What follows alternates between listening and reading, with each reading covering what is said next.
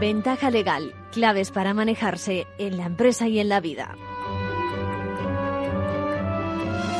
Bienvenidos, bienvenidos a Ventaja Legal. Eh, bienvenidos quienes nos escuchan en directo, también en los podcasts de la web, recuerden, capitalradio.es, y quienes lo hacen en esta edición de los domingos por la mañana. Gracias por interesarse por estas cuestiones que intentamos divulgar. Ahora sí, ya de vuelta por los estudios de Capital Radio. Saben que pienso que hay una carencia importante de cultura jurídica. No es que todo el mundo tenga que saberse los 1900, creo que son 76 artículos del Código Civil, si no recuerdo mal, pero, pero sí que sepa manejarse uno ateniéndose a lo que la ley dicta, ¿no? Que esas están las leyes para protegernos, también para ayudarnos, lo mismo que sus instituciones, incluso la administración. Bueno, no hay que tener una visión negativa de la justicia y todo lo que esto eh, tiene, lleva consigo, lo que nos rodea.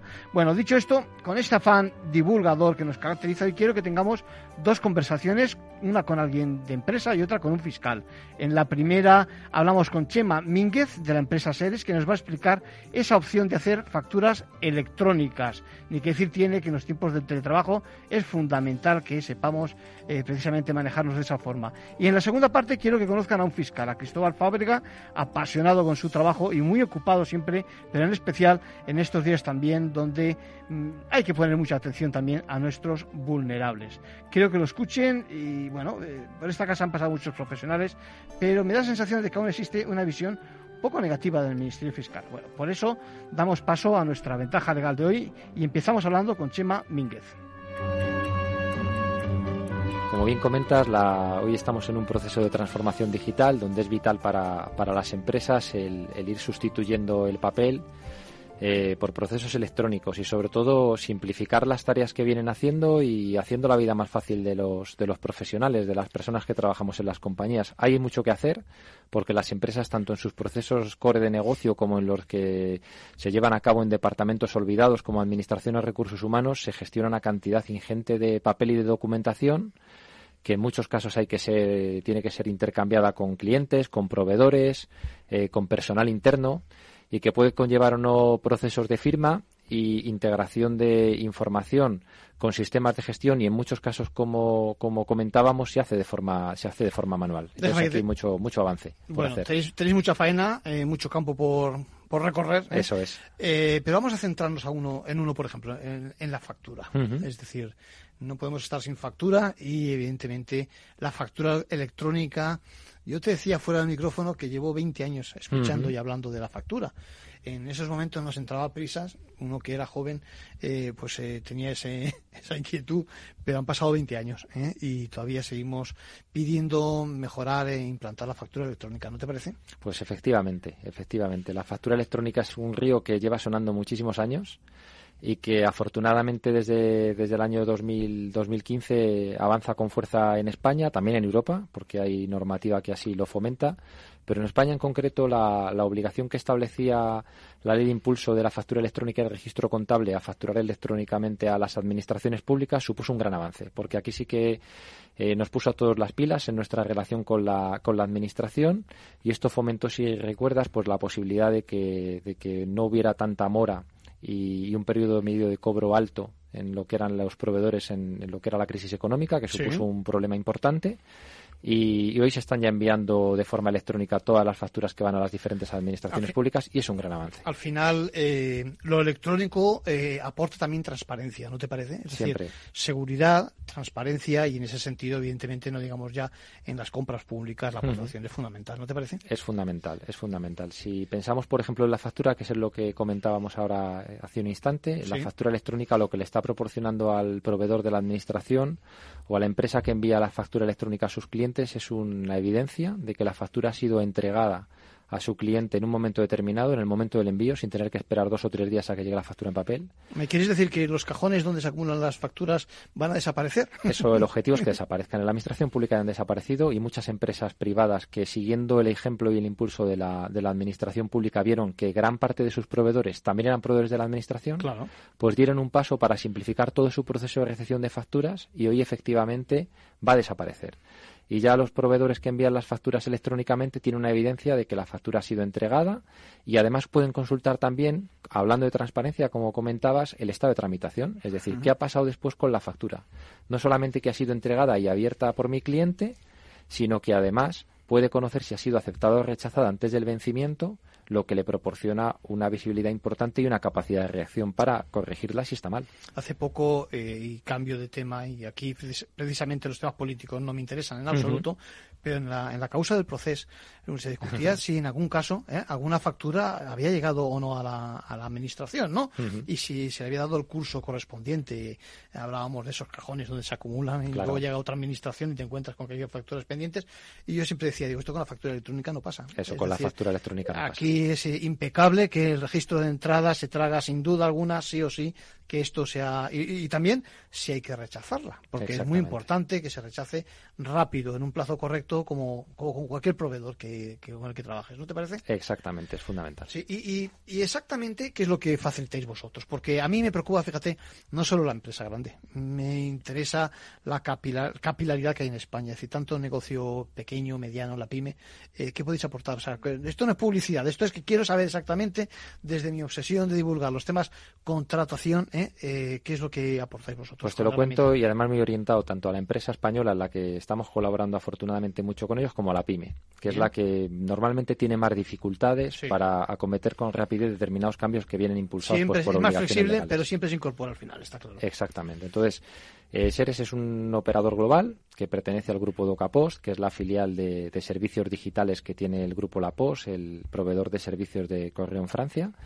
Y en Seres, desde hace más de 30 años, venimos trabajando y colaborando con las empresas para ser un socio en su transformación digital, es decir, la eliminación de papel y proporcionando servicios por poner un ejemplo y bajarlo a tierra, relacionados con la factura electrónica que hablábamos antes, con el intercambio electrónico de documentos, que es muy importante porque la factura electrónica, digamos, es el final de un proceso que comienza en un aprovisionamiento, por ejemplo, en la emisión o la recepción de un pedido, la entrega de un albarán, y hay mucha documentación en las transacciones comerciales que Seres proporciona soluciones para simplificar estos procesos y hacer más fácil eh, la vida a las empresas.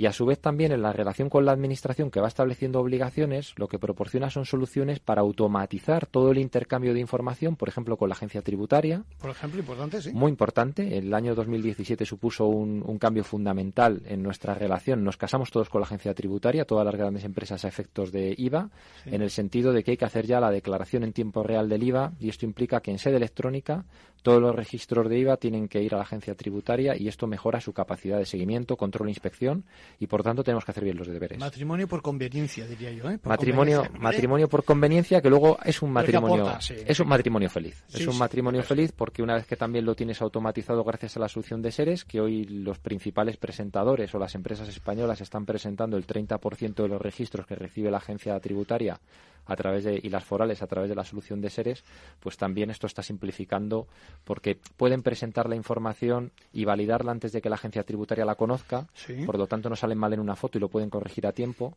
y luego pueden tener también una relación de qué es exactamente el libro contrastado, es decir, lo que la agencia tributaria va conociendo de nosotros a partir de lo que con, declaran también nuestro proveedor o cliente, en función de la factura emitida y recibida y nos permite reaccionar a tiempo, con lo cual en ese sentido estamos facilitando. Totalmente alineados con la realidad con la realidad, en este caso fiscal, ¿no? Exactamente. Sabes, en estos momentos, Chema, eh, en plena crisis del coronavirus y demás, mm.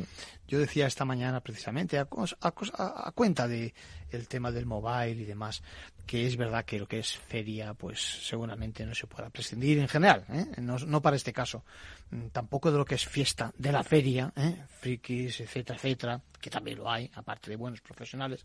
Eh, pero la verdad es que eh, cuando estamos sustituyendo las, reuniones de tipo presencial, ¿eh? por videoconferencias, bueno, no son ni videoconferencias, ya es, que lo hacemos hasta con los hijos pequeños. parecía mentira, ¿no? Que no exista esa, esa correlación y que todo el proceso, es decir, a partir del momento en que llegas a la conclusión de que, bueno, que me pongo de acuerdo contigo, por ejemplo, en un contrato, parecía mentira que al final, y empiezo por el final, la factura no, no fuera por ese cauce y por el camino, pues que toda la documentación exactamente igual, ¿no? Alguno me comentaba precisamente esta mañana, me decía, bueno, y la firma, la, la, la, firma, decía, es una cosa que fue un avance y demás, pero es poco. Es decir, me parece que, que en efecto que, que, que, se podría hacer prácticamente todo, ¿no? ¿No te parece? Se puede hacer mucho con firma y en muchos casos aporta pues un nivel de calidad y seguridad en el proceso que nos permite precisamente que sea más fácil gestionar toda esa información y que realmente pues cuando establecemos una nueva relación comercial, un nuevo contrato, pues tengamos todas las garantías, mm. porque a veces se puede iniciar la prestación de un servicio antes de que esté formalizado, lo cual genera una cierta inseguridad jurídica. Entonces, a través de soluciones como, como Contralia, de la que ahora hablaremos, que lo que permite es poner la puesta a disposición rápidamente de un documento contractual en manos de mi cliente y que lo firme prácticamente de forma inmediata, eh, con todos los requisitos de seguridad y, por supuesto, con firma electrónica y de una forma fácil, porque incluso no tiene que tener un propio certificado. Esto te iba a preguntar yo ahora, lo hemos comentado, es importante. Es decir, Mucho. yo tengo firma ¿eh? Eh, y por la otra parte hay tres empresas que se suman al acuerdo. ¿Me quieres decir que no hace falta que ellos tengan la firma? ¿Cómo es eso? No hace falta, porque al final, Contralia, que es el servicio de confianza de seres para la firma electrónica de documentos contractuales o que requieren puesta a disposición con evidencias legales, que no necesariamente tienen por qué ser contratos, puede ser, por ejemplo, pues una cesión de datos, ¿no? Eh, o una notificación que tengo que hacer llegar en un determinado momento. Muy importante o una reclamación. Sí. señor. Pues esto lo que permite es que si tú tienes firma y tienes que enviar 300 contratos a tus clientes hoy, los puedes enviar a través de la solución de seres de forma automática y de una forma tan sencilla, esos los van a recibir a una dirección de correo electrónico y a partir de ahí en esa dirección de correo electrónico pueden revisar el contrato que les has enviado, notificarte si están conformes o no con el contrato y por qué, y cuando lo quieren firmar, aunque ellos no tengan un certificado, van a recibir una contraseña, un OTP, una contraseña de un solo uso al móvil, exactamente igual que hoy hacemos con PSD2 con las transferencias electrónicas en banca. De las que nos fiamos perfectamente, sí. Efectivamente. Y Seres ya le proporciona a través de un certificado eh, reconocido un certificado de un solo uso para que realice esa firma única en el contrato que tú le has enviado y que por lo tanto ambos estéis plenamente identificados y ambos cumpláis con todas las garantías y requisitos de seguridad que establece IDAS. Quienes nos escuchan estarán pensando y esto cómo se pone en marcha y sobre todo qué costes tiene también, ¿no? ¿Cuál, es el modelo de negocio que tenéis? Pues mira, a la hora de ponerlo en marcha nosotros decimos que simplificamos para que las empresas lo tengan fácil. Entonces lo que estamos fomentando es que ellos eh, envíen sus contratos o su documentación a través de la solución de seres. Es una solución en la nube, por lo tanto no requiere de grandes, de grandes despliegues. Es muy ágil la puesta en marcha. Los clientes en, en semanas están todos operativos y a partir de ahí lo que tienen que hacer simplemente es enviarnos la documentación Seres la pone en... Habrá un estándar, perdona que te interrumpa, habrá un estándar, ¿no? Efectivamente. Hay un interface para que envíen la documentación y la información de los otros firmantes de una manera determinada, pero Seres también es flexible y se adapta a la solución contraria, se adapta a las necesidades del cliente, por lo tanto déjame que sea malo y, torpe, que tengo derecho a serlo como, abogado ¿eh? Eh, para estas cosas. Eh, puedes mandar el documento tal y como lo escaneas, hace falta algunos requerimientos de peso, etcétera. En principio lo que vamos a solicitar es que nos envíen preferentemente un PDF que ya esté cumplido Vaya, pues lo más normal, por tanto no. Eso es. En principio no hay límite de documentación, pero siempre de peso en la documentación, pero sí hay un tamaño recomendado. Bien. Sobre todo para, para que tus costes de archivo sean los menores, aunque son muy bajos. Porque estamos que no es ninguna tontería que también al final hay que archivarlo, está claro. Efectivamente, hay que archivarlo porque todos queremos tener la documentación contractual y bien, bien archivada y registrada y ahora estamos sustituyendo los acetas y los archivadores pues por eh, archivos electrónicos con todas las garantías de seguridad.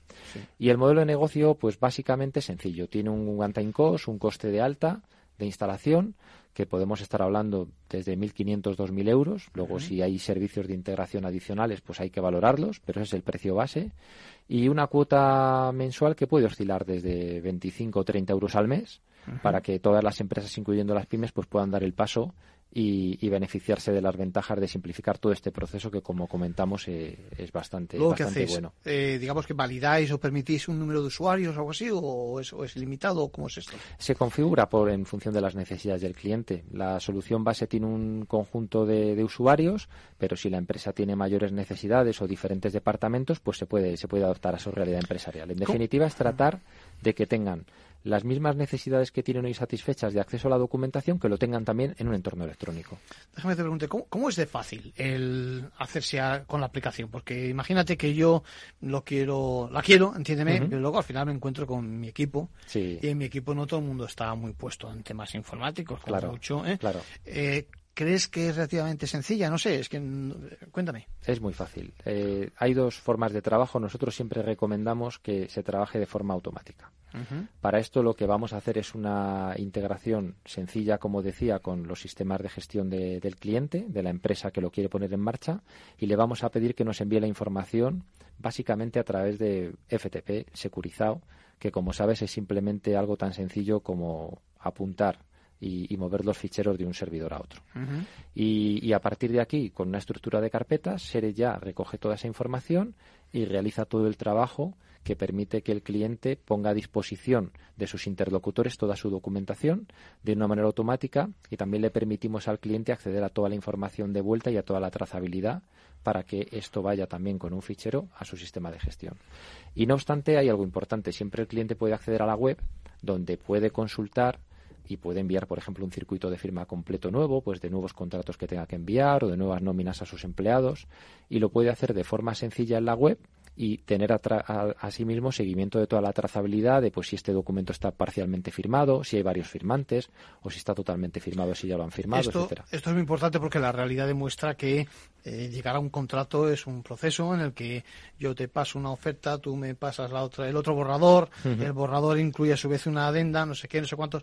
¿Me quieres decir, y ahora lo digo ya, pregunta interesada como letrado, ¿me quieres decir que eh, todo eso se recoge a lo largo de, de, de, vuestro proceso? Porque claro, mm, y sobre todo si hablamos de derechos que no son estrictamente el español, eh, la suma de las ofertas, etcétera, las, eh, todo esto genera, digamos, una discusión a efectos de interpretar el contrato que es muy importante, ¿no? Correcto. Entonces, todo eso se recoge en el, en el expediente, digamos, que se hace al final, que se firma. Efectivamente, todo eso se puede hacer. Hay trazabilidad de todo ese tipo de movimientos. Hay trazabilidad de todos los movimientos. Si hay evidencias, hay evidencias notarizadas de todo lo que ocurre. Cuando dices notarizadas, ¿en qué sentido? De que dan fe, digamos. Efectivamente. No de que intervenga un notario, sino no de que no quite que intervenga un notario directamente, sino de que dan fe desde un punto de vista electrónico.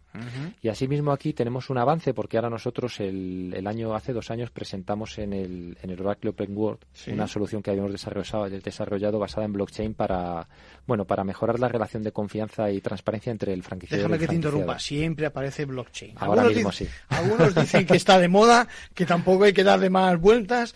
Algunos pensamos que es el futuro. ¿eh? Eh, venga, cuéntame cómo interviene blockchain en esta, en esta herramienta. Pues blockchain interviene en la herramienta de Contralia en el sentido de que, como sabes, la firma electrónica al final genera un hash o genera un resumen que garantiza la integridad de lo que se ha firmado, de manera que el cliente conoce en todo momento que el documento no ha sido en ningún momento alterado.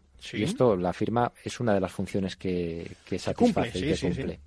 Entonces, una de las formas que podemos hacerlos como tercero de confianza y otra, a través de una red blockchain, generando una transacción con todas las evidencias que se han, que se han realizado sobre ese determinado contrato para que luego el cliente o otro interviniente lo pueda verificar de una forma descentralizada y que no dependa de un tercero de confianza que tiene que proporcionar a sí mismo evidencias de que su trabajo lo ha hecho bien. Se ha dicho de otra forma, es una especie de, déjame que lo diga así traducido, de, segundo seguro. Es decir, que es un seguro sobre un seguro, porque el blockchain lo que hace es precisamente esa cadena, ¿no? Exactamente. Recoge todas las, eh, las posiciones que ha habido, ¿no? ¿Es así? Exactamente, así es. Es como un, pues como un gran libro, libro de registros. Y en ese sentido, pues eh, Seres proporciona un valor, de, un valor adicional pues con una tecnología que, como tú bien dices, hoy está muy de moda, pero que la estamos aplicando ya a casos de usos reales y donde está proporcionando pues evidencias adicionales de seguridad y confianza a, los clientes, lo cual entendemos que siempre es muy positivo.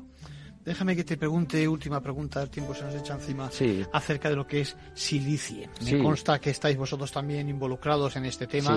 Explica a los oyentes eh, que alguno puede estar perfectamente involucrado o implicado por este tipo de temas. Cuéntanos qué es Perfecto, Arcadio. Pues silicie es un paso más de la agencia tributaria en todo lo que es su vocación de modernización y transformación digital. Y ellos, como saben, desde hace años están apostando muy fuerte desde su Dirección General de Informática por la mejora en el seguimiento, control e inspección de todo lo que tiene que ver con, nuestras declaraciones. Y cada vez las empresas, incluyendo las pymes, pues tenemos una relación más estrecha y un matrimonio feliz con la agencia tributaria. eso lo has dicho tú, ¿eh? pero bueno. Entonces, eh, en 2017 eh, pusieron en marcha el suministro inmediato de información de todos los registros de IVA, al que también se sumaron las forales, que básicamente es la declaración del IVA en tiempo real. Y este fue un cambio enorme para 62.000 empresas en España que eran grandes declaradores a, efectos de IVA. Bueno, vamos a dejarlo aquí. Yo creo que tienes que venir otra vez para hablarnos de, precisamente de esta, de esta solución, de, este formato. Y bueno, cualquier cosa, pues eh, ya sabes dónde estamos. ¿eh? En cualquier caso, seguiremos insistiendo en que nos expliques eh, la evolución de la factura electrónica y vuestra aportación. Por supuesto que sí. Chema, muchas gracias. Muchas gracias a ti, Arcadio. Un saludo a todos. Bueno, y un apunte de actualidad de esta misma semana. La justicia ha acabado con aquella decisión del alcalde de, suspender las multas de Madrid Central. En su momento decidió, bueno, establecer una tregua en la zona de bajas emisiones que no gustó, pero nada a los grupos ecologistas que al final recurrieron. Bueno, el juzgado ahora ha sopesado la importancia de la protección de la salud y el medio ambiente frente a las carencias del modelo de multas. Bueno, eh, decide fundamentalmente que nunca debió de renunciarse a esta medida por parte del ayuntamiento, a la sanción. Pero el problema es que los conductores precisamente no podemos estar pendientes de si lo que nos ponen fue un mero aviso, una multa o vaya usted a saber que. Mientras tanto, algunos pagamos para beneficiarnos de los descuentos por pronto pago y se genera esa inseguridad, inseguridad indeseable y es probable que se repita también con multas por saltarnos el confinamiento en un futuro próximo con razón a la pandemia. Por lo tanto, ojo, cuántas multas de ellas podrían ser anuladas, pero nos adelantamos, las pagamos. ¿Qué pasó con el foto, perdón, el semáforo, la célebre multa de, de foto rojo? Bueno, pues igual, que nadie sabe dónde van a parar esas cantidades.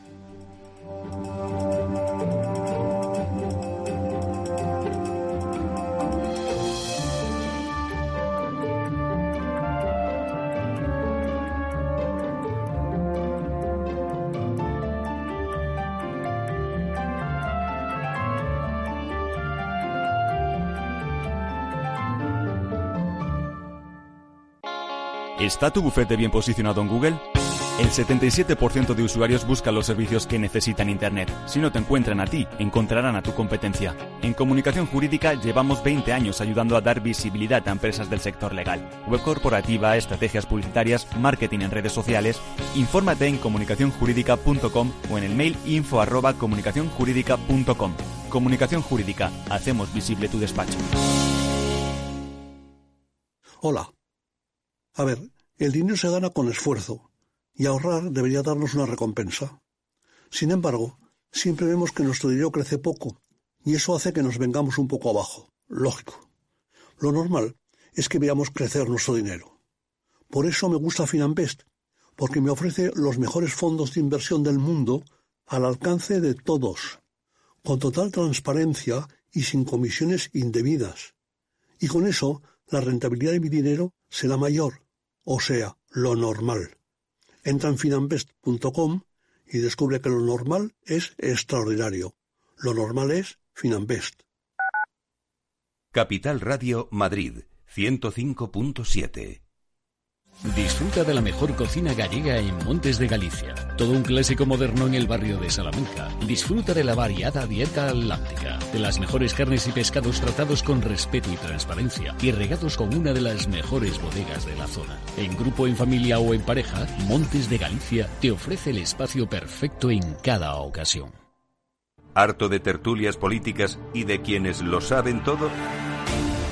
Sube un peldaño intelectual en tu vida y sintoniza la gran tertulia de la economía.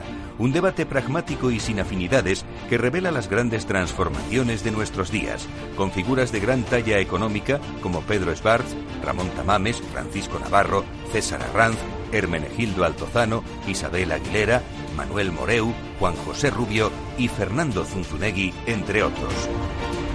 La gran tertulia de la economía cada mañana a las 8 y 20 en Capital, La Bolsa y la Vida, con Luis Vicente Muñoz. En el restaurante Gaztelubides somos rigurosos con la selección del producto para crear recetas imaginativas que acompañamos de una bodega generosa y brillante y de nuestra magnífica terraza durante todo el año. Restaurante Gaztelubide, carretera de La Coruña, kilómetro 12200, La Florida. Teléfono 91 372 8544. Una recomendación del programa gastronómico Mesa y Descanso.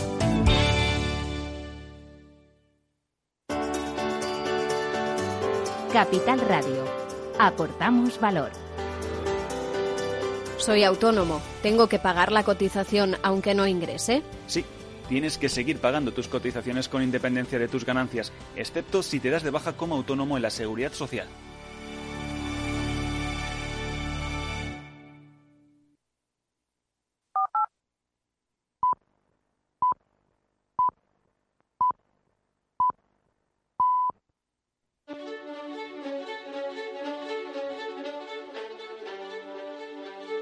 La entrevista, escuchar, es compartir conocimiento.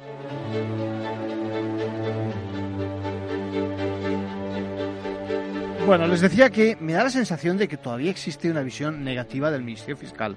Yo no me canso de repetirlo. Allá donde hay menores está el fiscal, eh, discapacitados, nuestros mayores. Un fiscal como Cristóbal Fábrega. ¿Cómo estamos, Cristóbal? Pues muy bien, ya pasando calor en Jaén, ya hemos estrenado el verano. Bueno, que tenía que llegar. Es decir, con la libertad viene, con la libertad viene también la libertad del calor, ¿no? eh, digo, eh, un fiscal de referencia, 30 años de profesional, profesor de Derecho Civil en la Universidad de Jaén, 22 años como profesor, doctor en Derecho, y un fiscal que lo vive y que está eh, preocupado por la situación actual, ¿no? Yo te quería preguntar, eh, Cristóbal, me gustaría que me transmitieras esa visión, repito, protectora de, del Ministerio Fiscal con aquellos que son nuestros vulnerables, ¿no? Sí, bueno, el Ministerio Fiscal tiene una misión protectora ya desde, desde el siglo XIII, creo recordar, cuando el rey, al nombrar sus personeros, nombró los que se llamaban los personeros del rey para que protegieran a las viudas, los huérfanos y los menesterosos. El rey creó un cuerpo específico para defender a estas personas en una justicia que era de carácter privado. Es decir, que no es nuevo. Ya posteriormente el desarrollo del fiscal siempre tuvo una importante labor protectora y de hecho en la actualidad el Ministerio Fiscal es el protector nato de los menores, de las personas con discapacidad, de los derechos fundamentales de los inmigrantes, de los derechos de la víctima, intervenimos en los procedimientos matrimoniales en que pueden estar comprometidos los intereses de los niños como consecuencia de los rencores y de la lucha de los padres e intervenimos en todo aquello que tiene que ver con los sectores vulnerables. Me da la sensación de que tenéis mucha faena.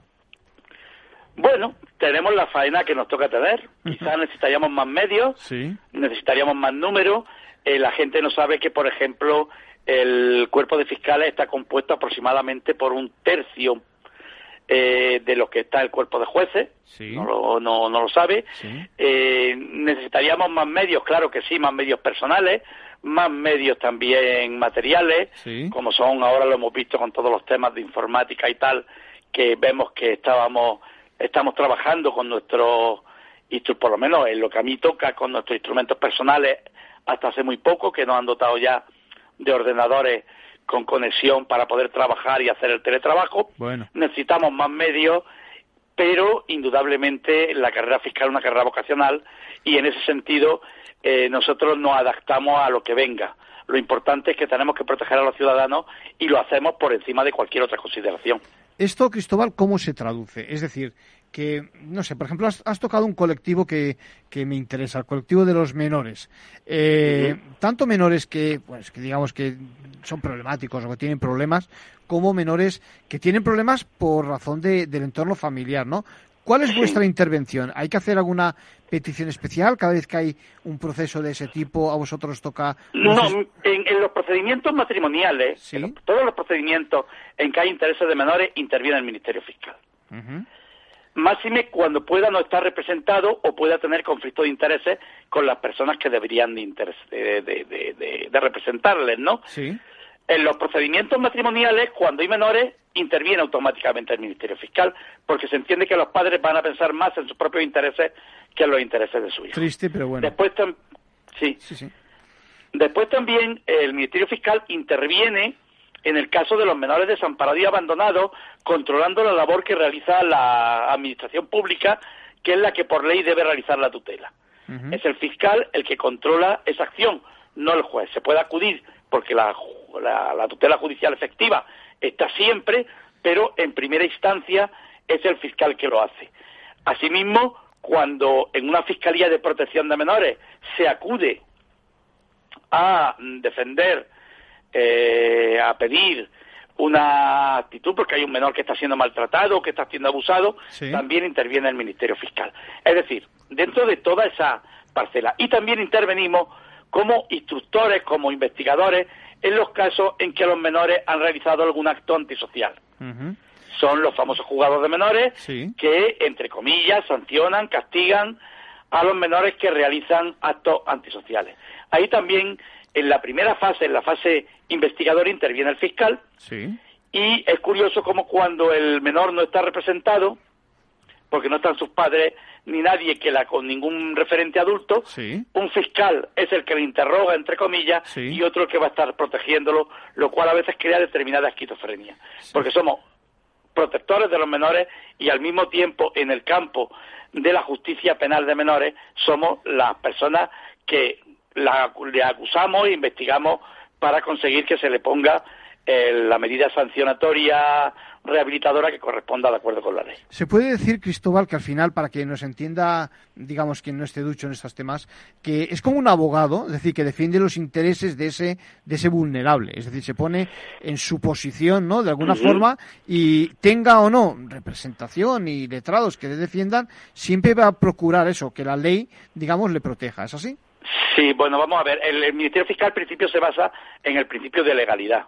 Es decir, la ley es su antorcha, su bandera, la que sigue. El respeto de la legalidad. Hasta tal punto de que el fiscal controla que los tribunales sigan el procedimiento correcto. Y en ese sentido tiene una labor también de cierta inspección de los tribunales. Y hasta tal punto de que el fiscal es el que actúa por el defensor del pueblo en los tribunales de justicia. ¿Por qué? Porque la legalidad, sobre todo en su carácter de derechos fundamentales, es básico en el Ministerio Fiscal. Hay una anécdota curiosa que la gente no conoce, que es que al principio el fiscal, como he dicho antes, defendía los intereses económicos de la corona, es decir, los intereses del Estado y los intereses de los sectores vulnerables. Eso cuando se hace en el siglo XIX la primera ley orgánica del Poder Judicial se distingue y se crean dos cuerpos diferentes. Por un lado, lo que ahora llamamos fiscales, que defienden los intereses vulnerables y los intereses sociales en el procedimiento penal, el que acusa a los delincuentes, y se crearon los abogados del Estado, que eran los que defienden los intereses de la corona. Si tú lo sabrás, pero a lo mejor el público no lo sabe, fiscal tiene que ver con Hacienda. Sí, sí, sí. Los fiscales no tenemos nada que ver con Hacienda. Eso es. Eso le corresponde a los abogados del Estado. Ellos se quedaron con el nombre bonito. en otros países el fiscal se llama abogado público. Está claro que como operación de imagen eh, os ganaron, es decir, ¿eh? han ganado. Eh, el, fiscal es un abogado que interviene en los tribunales de justicia, pero es un abogado que tiene una característica especial, que es que es imparcial. No es parcial, no defiende una parte, defiende unos intereses de carácter general. Fenomenal, ha quedado muy claro. Déjame que te pregunte, vamos a interesarnos en estos días por un, por un, no sé cómo decirlo, por un colectivo de nuestra sociedad que ha sufrido pues un envite extraordinario con el dichoso virus, la dichosa enfermedad que nos abate en estos momentos. Vamos a hablar de nuestros mayores. ¿Cuál es el papel del Ministerio Fiscal con respecto a, ellos? Bueno, nosotros tenemos un elemento de protección de, de mayores. Sí. Primero porque los mayores son sector vulnerable. Sí eh, por muchos motivos. Primero, la, la, la, edad, la, la vejez conlleva un problema de carácter económico. La mayor parte de los viejos, con perdón, esa palabra que viene mucho, a mí me gusta mucho el senectuten, ¿no? Que decía, que decían los, los griegos, ¿no? El, el, esa persona, estas personas normalmente viven en, en, un estado, la mayoría de ellos, de pobreza. Tenemos unas pensiones de miseria, y por lo tanto eh, hay mucho donde, donde puede haber. Son además sectores muy vulnerables y muy eh, víctimas de delitos de apropiación indebida, de retirada de fondos, de expolio económico, tanto por personas que no tienen parentesco con ellos, como por desgracia, aunque la mayor parte de nuestra sociedad sigue siendo buena, como por desgracia por la, sus propios sus propios parientes. Eh, eso por un lado. Por otro lado, son objetos de, como decía San Juan, cuando seas joven, tú te vestirás e irás donde quieras ir. Cuando seas viejo, otros te vestirán y decidirán dónde quieres ir. Es cierto, ¿eh? Y hablamos con el tema de la residencia, es decir, si un mayor puede vivir en, en, su entorno, ¿por qué? ¿Por qué va a tener que vivir en una residencia por intereses de los hijos, por intereses de los familiares? Eso por otro lado. La discapacidad también conlleva, y los mayores, hay un alto porcentaje, no se nos escapa, que tienen elementos de discapacidad, problemas de derechos fundamentales, problemas de accesibilidad. Sí. Pensemos en el mayor que vive en un sexto piso o en un cuarto piso de un edificio sin ascensor y la comunidad se niega, porque son casos que se dan, a que se ponga un ascensor para que esta persona pueda salir a la calle. Al final termina encerrada en su propia casa. No confinada por el coronavirus, encerrada en su propia casa. Todo esto hace que la Fiscalía ya desde el año 83 esté en un estado, venía de antes, repito, pero del año 83, está en un estado de total defensa de los derechos fundamentales de las personas mayores. Existe un fiscal de sala de mayores, existe toda una red de fiscales de protección a personas con discapacidad que asumen también la protección de las mayores. Nosotros visitamos residencias, comprobamos que las residencias se respeten sus derechos fundamentales, que se respete todo lo que supone. Voy a poner un ejemplo. Algo que a lo mejor no nos parece pero algo que la Fiscalía realiza. Cuando nosotros visitamos, hay algo que podemos ver. Porque una persona mayor que se encuentra impedida y que necesita que la que la, que la bañen, pierde un sector de tan importante como es su intimidad, como es su pudor, porque tiene que permitir que le bañen pues dos chiquitas jóvenes, etcétera, etcétera. Pero eso no quiere decir que se le bañe en un barrio geriátrico con la puerta abierta dando al pasillo Muy bueno, y que lo vean desnudo personal de la residencia, el fiscal que viene de visita, los inspectores de asuntos sociales, los familiares, los otros residentes. Estamos hablando de dignidad. Nosotros por que eso no ocurra. Sí, sí, sí, muy bien, fenomenal. Es una cosa que es muy simple, es decir, es muy simple. Es muy simple, tremendamente simple. Y podemos seguir hablando de temas, hemos intervenido en temas de, de alimentación, hemos intervenido en temas de consentimiento informado médico. ¿Por qué? Porque las personas no dejan de tener los derechos fundamentales ni cuando cumplen los 65, ni cuando cumplen los 75, ni cuando cumplen los 105 si tienen la suerte de cumplirlo. Nunca, estamos de acuerdo. Cristóbal, y eso hay que y eso es lo que hacen los fiscales en toda España. Ahora hemos tenido la crisis del coronavirus, si me permite un poco adelantarme, porque sé que iba a ser tú. Sí, sí. Me gustaría... Desde el 7 de marzo la Fiscalía ya está actuando. Desde el principio la Fiscalía General del Estado está actuando en toda España, controlando todo lo que ocurría en la residencia. En toda España. Controlando en todos los sentidos. De carácter civil, de carácter penal, viendo que se hace la sectorización, trabajando diariamente, diariamente en ese tema. El otro día, un compañero mío decía, uy, que dos meses de vacaciones me he tirado. Un penalista puro y duro, ¿no? Sí, sí. Y yo digo, pues te lo habrás tirado tú, porque yo no he estado de vacaciones. yo todas las tardes, hasta que empezamos a hacerlo semanalmente, porque ya se fue, todas las tardes tenía que dedicar cuatro y cinco horas al ordenador a servir, revisar residencias, revisar personas que habían muerto, que no habían muerto, los nuevos contagios, revisar que se estaban haciendo las cosas bien. Muy bien, muy bien. Y eso lo han hecho todos los fiscales de España. Sí, sí, sí. Sabes, me decía, me decía, lo he dicho varias veces en antena, me decía un, mayor hace ya un año, una cosa así, antes de, todo esto que ha venido ahora, me decía, es que tengo problemas hasta para dirigirme al médico. Dice, voy con mis hijos, voy con mi, mi nuera en particular. eso es otra cosa, y, otro elemento. No me, dejan hablar, es, decir, no, es decir... Bueno, eso lo, yo lo veo con mi madre. También. No, vamos a ver, los hijos estamos acostumbrados a que somos nosotros los que tomamos las decisiones por los padres. Eso es algo que, que tenemos que superar. Mi madre se queja mucho. Dejadme que yo le cuente al médico lo que me pasa. Muy bueno. Porque no me dejáis hablar. Sí, sí. yo quiero decirle al médico lo que me pasa a mí, porque es a mí donde me duele. Claro, claro, claro. Sí, sí, sí. ¿Me explico? y entonces hay que, a veces nosotros que estamos acostumbrados a otro tipo, pues tenemos que hacer un esfuerzo, decirle, mami, habla.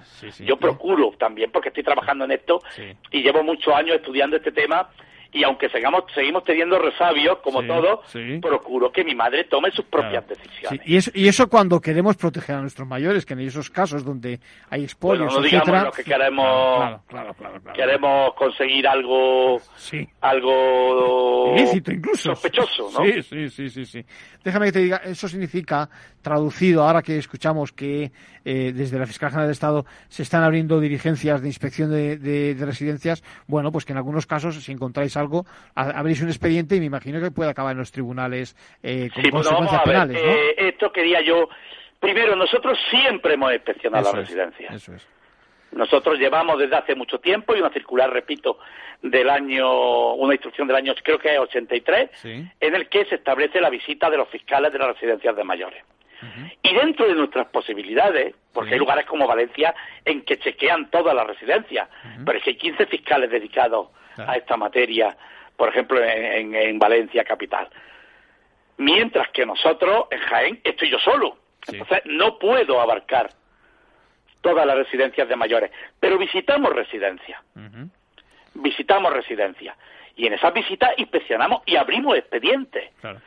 Por temas tan simples como la comida, por temas tan simples como, repito, el consentimiento informado, el que no, que no me dejan que yo me trate mi médico que el médico de la residencia quiere cambiarme el tratamiento. Sí, sí, no es una tontería, sí, sí, sí, claro. ¿Eh? Me explico. O que no me dejan eh, hacer tal cosa. O que, o, que, o que mis hijos me traigan los virolos de Baeza, que yo soy de Baeza y estoy acostumbrado a comer unos buenos virolos, unas buenas morcillas de carcelejo, para cuando se pasen por Jaén. Sí, sí. Es decir, que ese tipo de cosas que son tan simples, tan pequeña sí, pero que le llenan a uno, que crean al final. La, la, la, la, diferencia entre la felicidad y la infelicidad de una persona. Vamos a, vamos a... Hemos hecho todo ese tipo de intervenciones y ahora hemos hecho unas intervenciones especiales como consecuencia del control residencial. En Jaén, ¿qué criterio hemos adoptado? Aunque hay otros sitios que han hecho más nosotros hemos tenido una, una revisión general de todas las residencias, hemos juntado documentación y tal, y después hemos hecho intervenciones especiales en las residencias que han tenido más de 10 fallecimientos. ¿Eh? Gracias a Dios, Jaén ha sido una provincia tranquila y no hemos tenido muchas residencias eh, que se haya dado ese fenómeno. Pero hemos hecho una intervención para ver por qué se ha dado ese número de fallecimientos, que desde luego comparado con Madrid, nada que ver. Eh, es nada, pero que para nosotros eran importantes. Había que saber por qué. Fenomenal.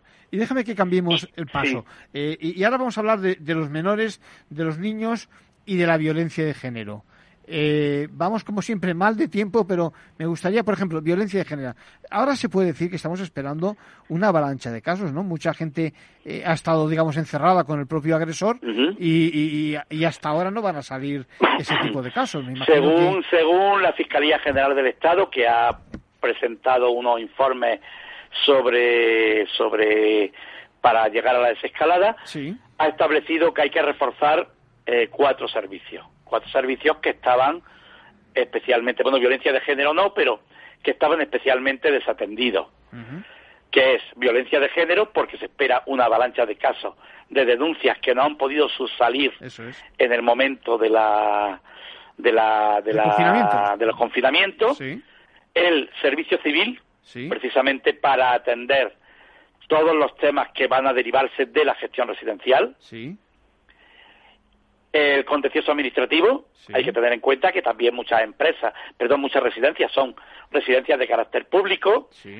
Que va a haber muchas demandas de responsabilidad por funcionamiento normal de los servicios públicos porque no ha habido un apoyo real en muchos casos de los servicios públicos o de las entidades públicas a la residencia y eso ha provocado fallecimientos y hay familias que pueden decir no, no, ustedes tienen aquí que dar la cara y plantearse y el tema de los eh, de lo laboral por el tema fundamentalmente de los posibles despidos en tiempos de ERTE que pueden afectar a derechos fundamentales. Eso es lo que pensamos que va a haber una aluvión. Y después también en materia civil, en el tema de los niños, no solamente en temas de violencia de género, sino en temas normales, vamos a tener un procedimiento especial que se ha hecho de aquí hasta diciembre para eh, modificación de las pensiones. Hay gente que está en ERTE, que de repente ha dejado de cobrar gran parte de su salario y por lo tanto no puede pagar las pensiones que se le había establecido judicialmente y hay que modificarlo de alguna manera. Y el tema de la compensación de las visitas que no se han podido hacer durante el tiempo de la, de confinamiento. Es decir, que, espera una creciente... desde el punto, desde el momento en que, eh, digamos que alguno de los cónyuges intenta, eh, vamos a decirlo así, reclamar más tiempo con el menor porque, porque por el motivo que fuera, el confinamiento ha pasado con, el niño ha pasado con, con el otro cónyuge, ahí vosotros, en efecto, participáis e informáis lo que proceda conforme a la ley, ¿correcto? Sí, sí, sí, sí, en efecto. Pero vamos a participar en ese juego. De todas maneras, los regímenes de visita no se han suspendido durante el confinamiento. Solamente se han suspendido los intersemanales que no se dormía, no había pernocta y que eran de menos de, de, ocho horas, creo. Porque no tenía sentido mover al niño de un lado a otro con un riesgo de contagio para que el padre disfrutara cuatro horas por la tarde el miércoles. Claro, claro. Eh, también se, se, se suspendió aquellos casos en que en una de las familias había casos de coronavirus o ya personas de riesgo. No se podía llevar al niño a, casa del padre cuando vivían los abuelos que además tenían sí. riesgo. O una pareja del padre tal. Entonces no se ha suspendido en todos los casos. Sí es cierto que se ha suspendido parcialmente y que los acuerdos de algunas parejas ha sido no vamos a manejar, no vamos a, a mover al niño. Yo hablo con él todos los días por videoconferencia, pero no lo vamos a volver y luego ya veremos. Lo que sí quiero decir es que por lo que nosotros estamos reflexionando, no tiene sentido el ahora el, el, compensar día por día. El tiempo no es una cuestión de cuantía, es un tiempo de calidad. Sí. ¿Eh? Entonces, eh, por ejemplo, la, medida de compensación puede ser dar más tiempo en vacaciones, pues, un tiempo de mayor calidad que el padre eh, que no tiene o la madre que no tiene a los hijos pueda disfrutarlos más. Pero eso, si no llegan a un acuerdo las partes, va a ser necesario un procedimiento judicial en el que el juez va a decidir previo informe nuestro. Y bueno, en estos casos sabemos que va a haber un alto número de parejas que no se van a poner de acuerdo mm, para nada, porque no se han puesto nunca. Sí, sí. Sí, sí, sí, sí, Ahí el niño, evidentemente, el pobre tiene poco que decir, salvo que a través vuestro, entiéndeme, alguien les ponga, y el juez les ponga, digamos, en, ¿no? sí, bueno, a partir de los 12 años el niño puede ser oído sobre lo que quiere. Sí, ya, pero que no, ¿Eh? es quien toma la eh, decisión. Eh, puede ser oído, sí. pero ciertamente lo que representamos en estos procedimientos, los intereses del menor, somos el Ministerio Fiscal. Déjame que has, comentado un tema, el tema de los despidos. Eh, en, el programa anterior creo eh, contestaba yo una pregunta porque alguien me decía, bueno, ¿me pueden despedir realmente cuando estoy sometido a un ERTE? Eh, y evidentemente hay otros motivos de despido que no son aquellos que evita el ERTE, es decir, por circunstancias económicas y demás. Es verdad que se, se, espera, ¿no? Una avalancha, es decir, en función de... Ahora estamos... Lógicamente, vamos a ver, es que los ERTE están muy bien, pero los ERTE no solucionan el problema de la pequeña y la mediana empresa. Vosotros lo sabéis. es decir, el que yo pueda sustraer el salario de tres trabajadores de mi bar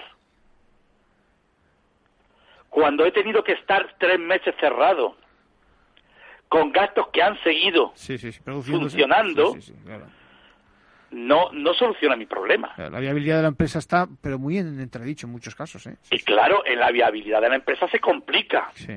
Entonces, un despido por circunstancias objetivas en un momento determinado, mire usted, que es que voy a cerrar, es que no, no hay más. No salen las cuentas. es que yo ya me han pegado, ya me han pegado, yo ya iba rampeando y me han pegado ya la cuchilla de trapera. Sí, sí, sí, sí. Y eso no, pero puede utilizarse, puede utilizarse también con fraude para otro tipo de despidos y por lo tanto que puedan afectar a derechos fundamentales y que dé lugar a demandas de los trabajadores por derechos fundamentales que es precisamente en las que intervenimos el fiscal. El fiscal no interviene en los despidos normales, solamente en los que van por derechos fundamentales. Muchos van por derechos fundamentales por el tema de los salarios de tramitación y por el tema de que el procedimiento es más rápido. Y entonces ahí nos vamos a ver abocado, por lo menos decir que no afecta a derechos fundamentales. Estamos acabando, Cristóbal, pero me gustaría que hiciéramos una referencia a una asociación profesional a la que perteneces, a la Unión Progresista de Fiscales. ¿Es así? Así es, así es. Cuéntame. Llevo desde que, yo creo que fue el primer acto que hice como fiscal, el mismo momento que estaba tomando posesión, eh, pedí la, la, integración de la Unión Progresista de Fiscales. Bueno, es una, es una asociación que abunda en todos estos temas y en particular yo creo que pone especial, bueno, no sé si la palabra es especial énfasis, en todos esos temas de violencia de género, ¿no?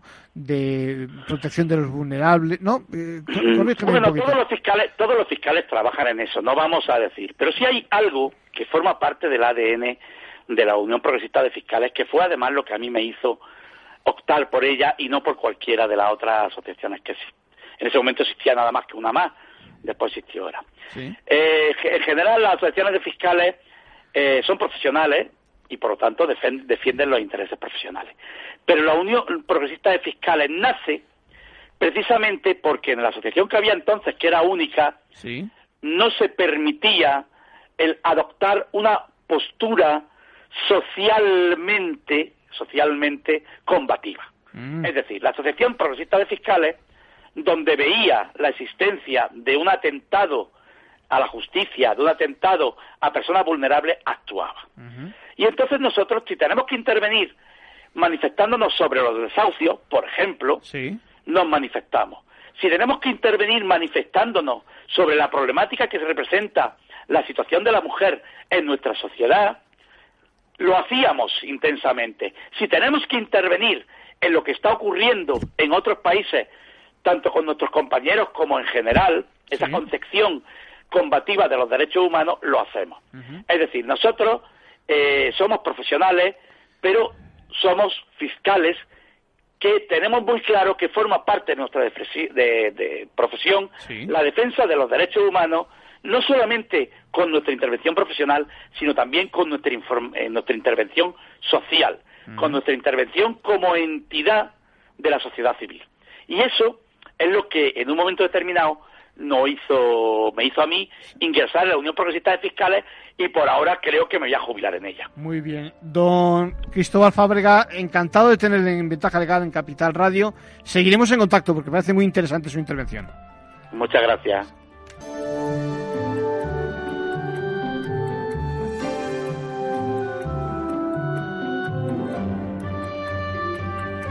Bueno, ya saben, les veo todo, les oigo todos los todos los lunes a las 8 menos 10 habitualmente con, con el programa de, de la mañana y ya saben, los lunes y los domingos se cita con Capital Radio y con Ventaja Legal.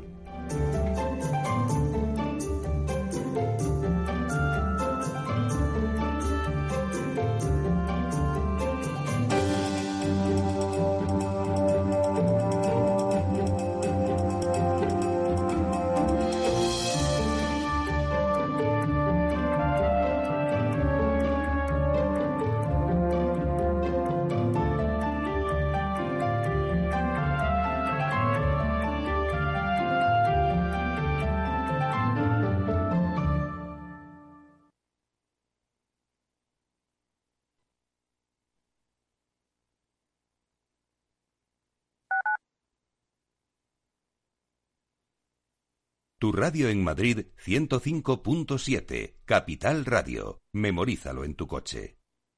Gráficas Naciones. Más de 50 años de experiencia en el sector de las artes gráficas. Apostamos por la última tecnología tanto en impresión offset como en digital y gran formato. Realizamos todo tipo de impresión. Tarjetas de visita, folletos, libros, vinilos, decoración y montaje de stands. Más información en el 91 629 2145 o en gráficasnaciones.es.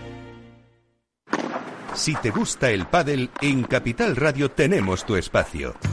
Todos los martes a las 22 horas saltamos a la pista para contarte la actualidad del World Padel Tour, los torneos amateur, las novedades de las marcas y toda la actualidad relacionada con el segundo deporte más practicado de España. Esto es Padel, los martes a las 10 de la noche en Capital Radio.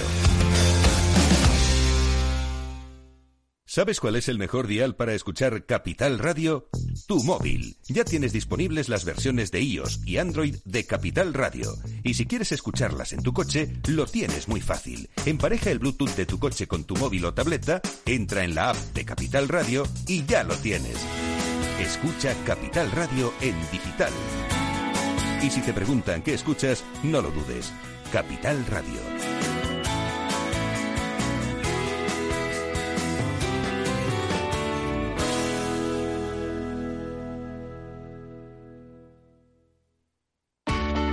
Todavía no te ha llegado la idea o crees que esta necesita evolucionar, no te pierdas After Work, un programa en el que encontrarás historias inspiradoras, análisis de la realidad y una mirada prospectiva al futuro. De lunes a jueves a las seis y media de la tarde en Capital Radio con Eduardo Castillo.